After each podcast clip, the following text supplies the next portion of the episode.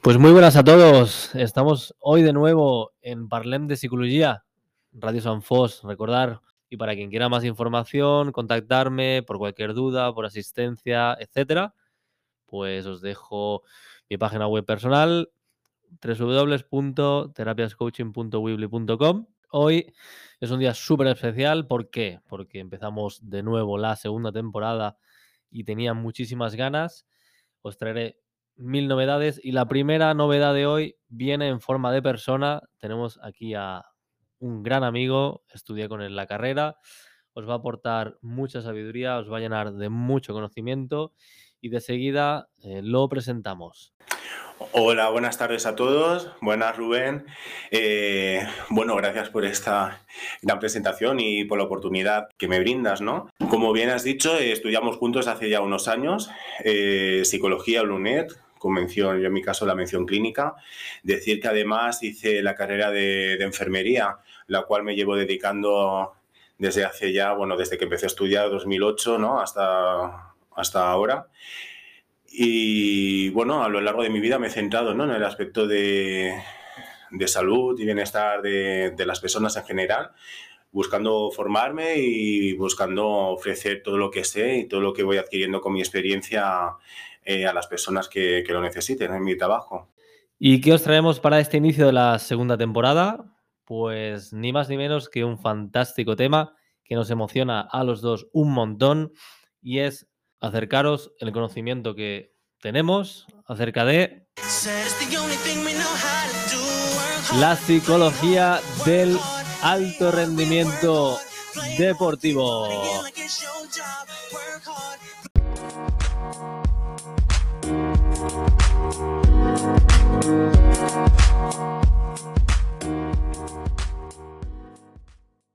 Pues bien, para empezar, vamos a acercaros dos conceptos básicos. En primer lugar, vamos a hablar qué significa alto rendimiento, porque hemos seleccionado específicamente este tema. El alto rendimiento se refiere a la compensación o grado de beneficio que un deportista aporta a su disciplina. Se vincula o se asocia con el estado físico en el deporte y hace referencia a la optimización de los recursos corporales y técnicos. Ya sabéis, definición técnica primero, definición personal o coloquial en segundo lugar. Al final, el alto rendimiento es llevar a cabo una serie de acciones o movimientos, dependiendo del deporte, y llevarlos al límite, a un extremo, hasta donde tu cuerpo no pueda más. Y obviamente no todo el mundo está capacitado para hacerlo. Y en segundo lugar, no todo el mundo está capacitado para tener resultados óptimos y positivos con esa carga física alta y mantenida.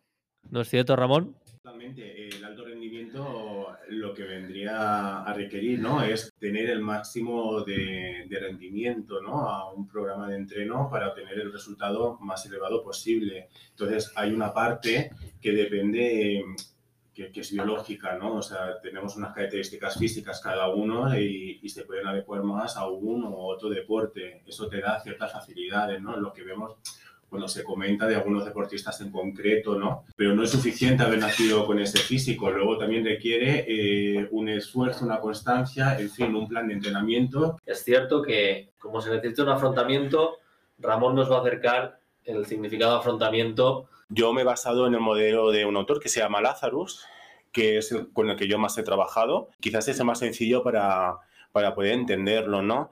¿Qué quiere decir el afrontamiento? ¿Vale? Es un conjunto de estrategias, tanto psicológicas como conductuales, que cualquier persona utiliza para afrontar una demanda interna o externa que esa misma persona lo percibe como que los recursos que dispone le excede.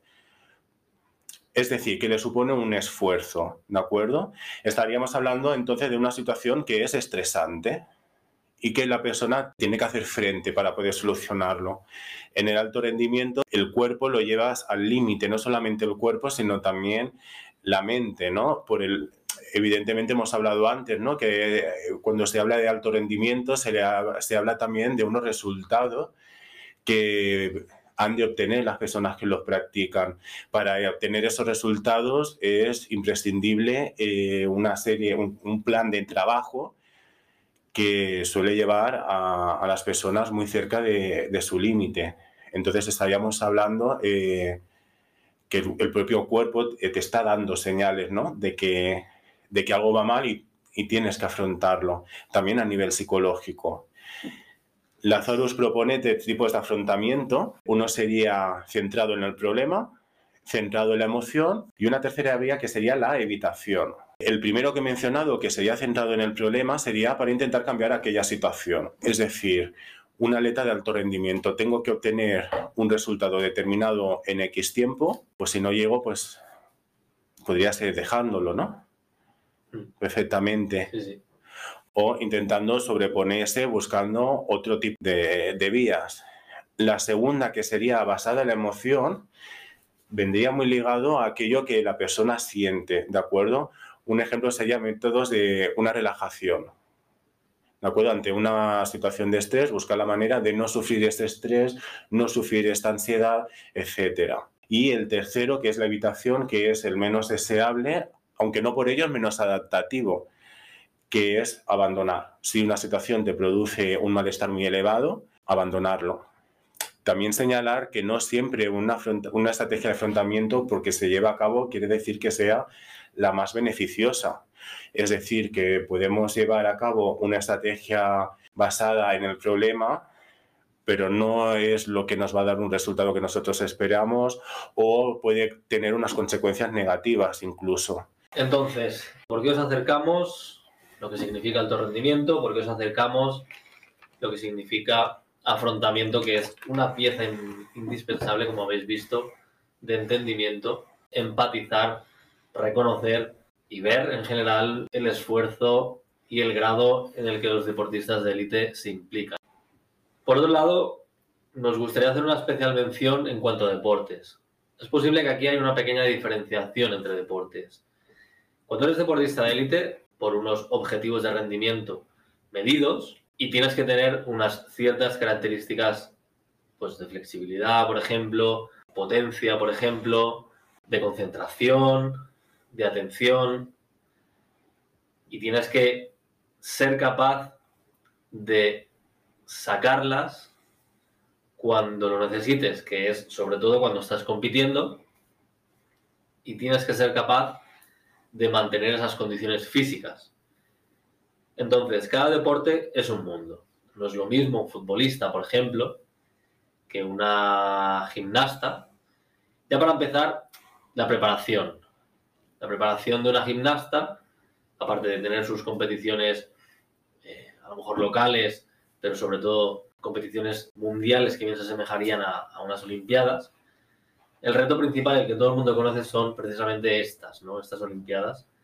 Y si tomamos las Olimpiadas como referencia, o tomamos, por ejemplo, a un futbolista como referencia, vemos que hay diferencias. Para empezar, como hemos dicho, no a todo el mundo se le exige lo mismo en cuanto a condiciones físicas ni mentales. Entonces, solamente en este punto quiero aclararte una cosita. Cuando tengamos la suerte de poder ver un una competición de alto rendimiento que nos encanta, nos encanta ver un partido de fútbol el fin de semana, nos encanta ponernos las Olimpiadas cada cuando son, a algunos les encanta ver, qué sé yo, el Tour de Francia y echarse la siesta en verano.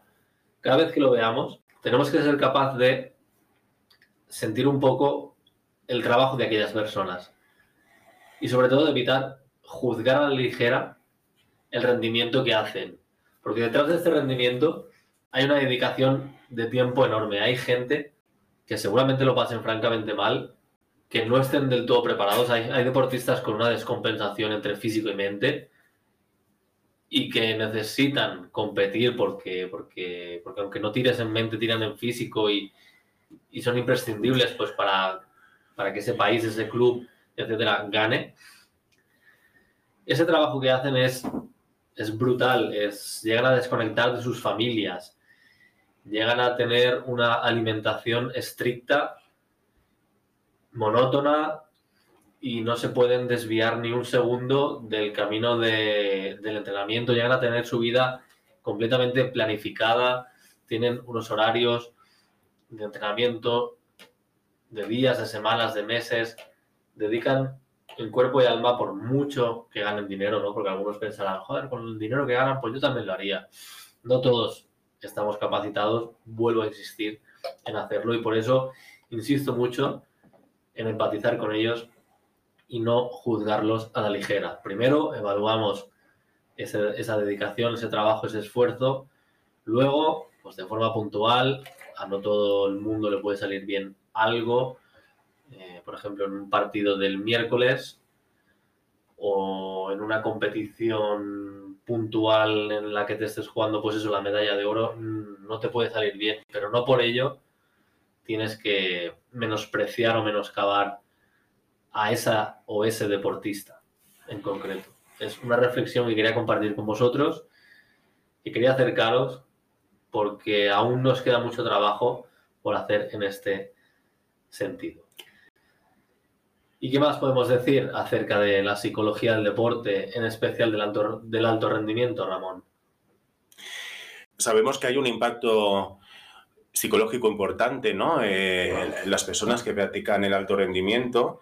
Como bien has dicho, el nivel de exigencia que viene implícito ¿no? a estos niveles hace que sea especialmente duro ¿no? para la vida de una persona y que afecta a todos sus ámbitos, sobre todo por el volumen eh, no solamente de esfuerzo, sino también de, horas, de dedicación, etcétera. Entonces estamos hablando de que le acaba afectando a esferas que son importantes en la vida de cualquier persona, ¿no? La esfera familiar, eh, de, sociabilidad, de relaciones, de ocio, etcétera. También eh, añadir que no todos los deportes eh, se ganan lo mismo, ¿no? Incluso a nivel profesional, básicamente. ¿Dónde se va a ganar más dinero? Pues en aquellos que genere más espectáculos. Cuando hay un derby, un Barça Madrid, un Barça español, un Real Madrid, Atlético de Madrid, etcétera, cualquiera que pase por Barcelona, bueno, no le hace falta ni ver el partido, o sea, sabe cuándo marcan unos, cuándo marcan otros. Sin embargo, no sucede lo mismo cuando hay una competición a nivel mundial, ¿no?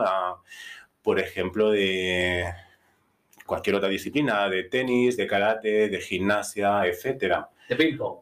De ping-pong, por ejemplo, evidentemente. ¿Qué implica eso? Que hay más sponsors detrás del fútbol, hay más dinero, hay más publicidad. Entonces, cuando una persona se plantea, cuando un niño se plantea practicar un deporte, o un adolescente o una persona, bueno, un adulto, pero ya em, entendemos que no, uno no se plantea con 40 años dedicarse al deporte, ¿no? A nivel de competición, si, nunca, si no tiene un camino previo. Eh, pues la primera opción que se le viene es aquello que ve que tiene lo que tiene más accesible, ¿no? lo que ha visto más a lo largo de su vida y lo que entiende que da más dinero. Pues sería el fútbol, sería baloncesto sobre todo, el tenis podría ser también, ¿no? Eh, deportes que es muy habitual verlos en la tele, verlos en los medios.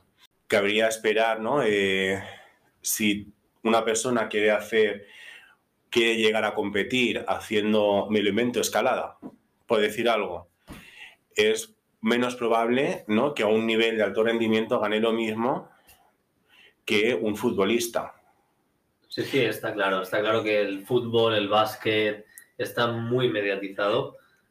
Pero entonces estaríamos hablando también que eh, esa persona que practica esa disciplina, que no mueve tanto dinero, claro, igualmente tiene unos gastos de, de vida como cualquier otra persona. Entonces eso también ha de compaginarlo con ese objetivo, lo cual es un, eh, un añadido ¿no? a esta situación de estrés y a este impacto que va a tener en su vida.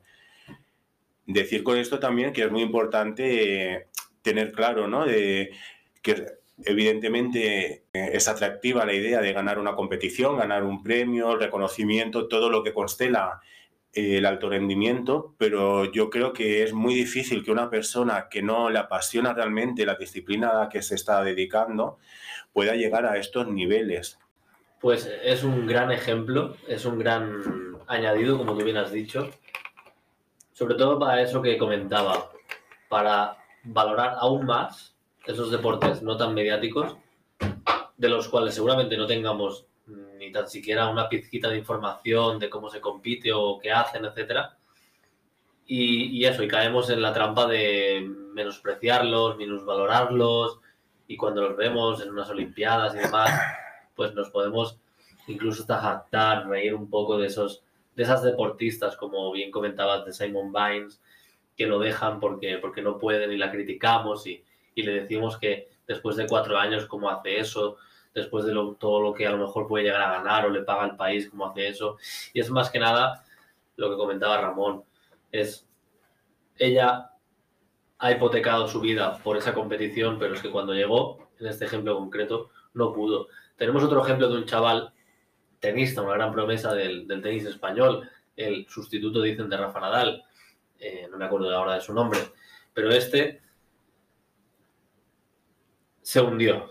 Se hundió en el último torneo disputado y acabó perdiendo ante, si mal no recuerdo, Zverev o pues un tenista que está en top 20 de la ATP del ranking mundial. ¿Y por qué? Porque se le ven unas grandes características físicas, una gran técnica, unos grandes golpeos, una capacidad aeróbica posiblemente de aguante, de resistencia. Pero ¿qué le faltó? Le faltó un poquito de experiencia y le faltó sobre todo la parte mental.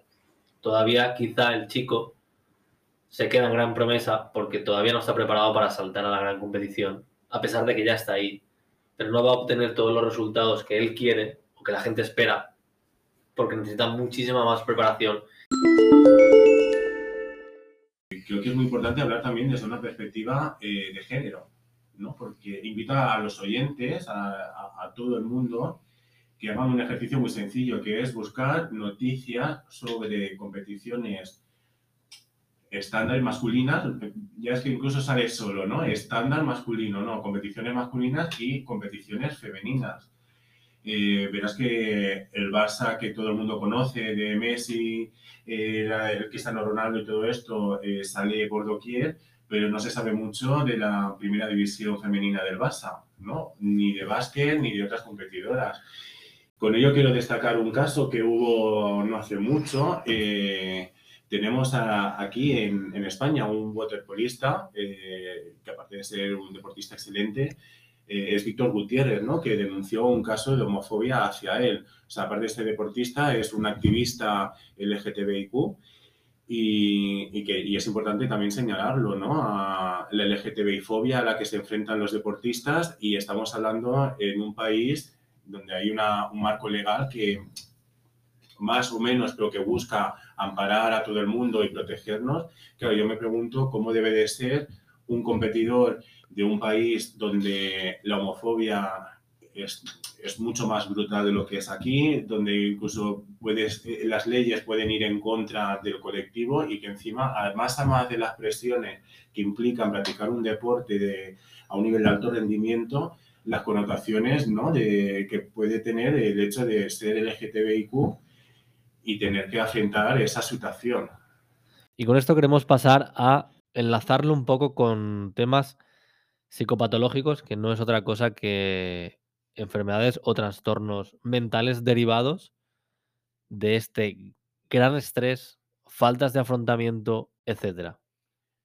Recientemente se hizo un estudio, la revista Psychology of Sports and Exercise hizo un estudio sobre la prevalencia de síntomas de trastornos mentales, ¿de acuerdo? Para ello se basó en el equipo olímpico de las pasadas Olimpiadas del Canadá no es un estudio a nivel mundial, se basó en el Canadá. ¿Qué encontró este estudio? Encontró que un cerca de un 32% de los atletas informaron de síntomas de depresión, cerca de un 19% comunicó síntomas de ansiedad general moderada, que fueron un 13%, a grave, cerca de un 6%.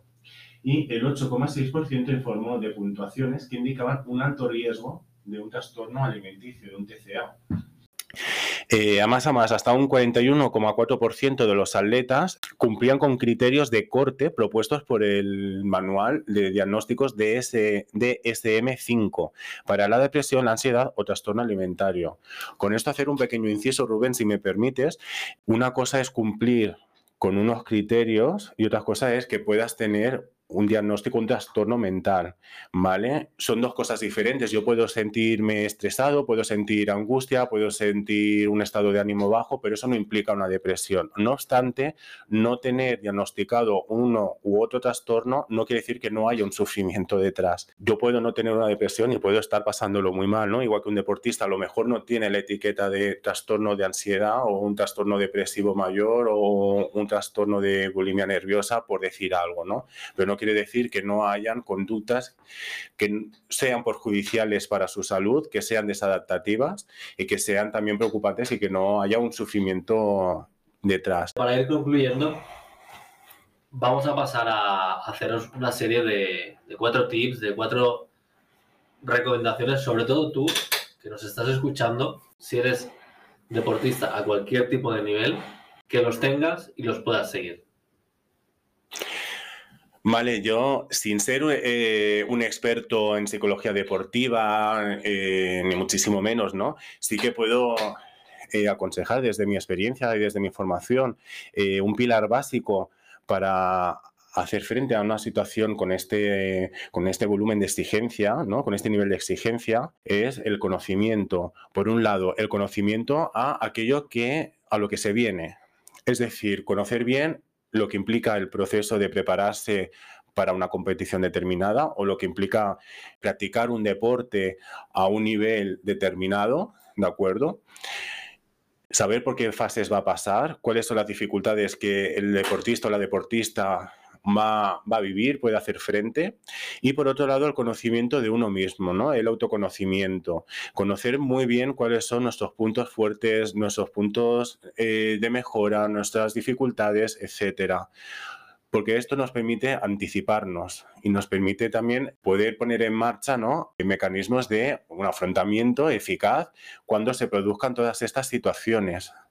Fijaros que sin tenerlo preparados, lo juro, Ramón ha hecho especial mención a ese autoconocimiento, a esa autoevaluación de quién soy o quién estoy siendo en los momentos, por ejemplo, en los que compito. A todas esas referencias que os venía haciendo en cada podcast de la primera temporada, porque al final son las cosas como más básicas, como, pero que menos se practican y son las más fundamentales. Entonces, ligado a lo que estaba diciendo Ramón, tenemos el apoyo social, que es súper importante. Totalmente. Un deportista cualquiera y sobre todo de élite, de los que participan en el alto rendimiento, lo que menos necesita, haciendo un poco referencia a lo que hablábamos antes, es gente que está a su alrededor y la presión en la machaca que le critique. Necesita gente que apoye su causa, que la acompañe en su proceso. Necesita gente que la quiera, que la ame, que admire lo que está haciendo y que le guste. Sin tampoco ejercer un juicio de valor, sin ser, tampoco no hace falta ser el grupi número uno de esa persona o el fan número uno, que a veces incluso esto puede ser producente, como ya sabéis, pero necesita ese apoyo, necesita sentir el calor, necesita, como todo el mundo realmente, el que está sentado en una oficina también lo necesita, necesita sentirse realizado, que eso que está haciendo para otra persona o para él mismo o para su propio placer o lo que sea, tiene un sentido, vale la pena. Sobre todo, yo añadiría lo que hace falta a nivel de, sociedad ¿no? Y, de todo el mundo, es sobre todo una gran empatía ¿no? hacia estas personas. Sí que es verdad que son personas extraordinarias, que hacen cosas extraordinarias, pero no obstante no dejan de ser personas también. Y creo que es importante volver a humanizarlos, ¿no? Y poner en marcha los medios y los recursos que sean eh, necesarios para hacer un buen acompañamiento, no solamente para acompañarlos a la, su consecución de objetivos y que sean cada vez mejores, sino que no repercuta de una manera negativa en los deportistas mismos. Con eso hay señalizar de que con el tiempo sí que se está introduciendo cada vez más la psicología deportiva eh, en la práctica de cualquier deporte, sobre todo a nivel de alto rendimiento, todavía queda mucho que hacer.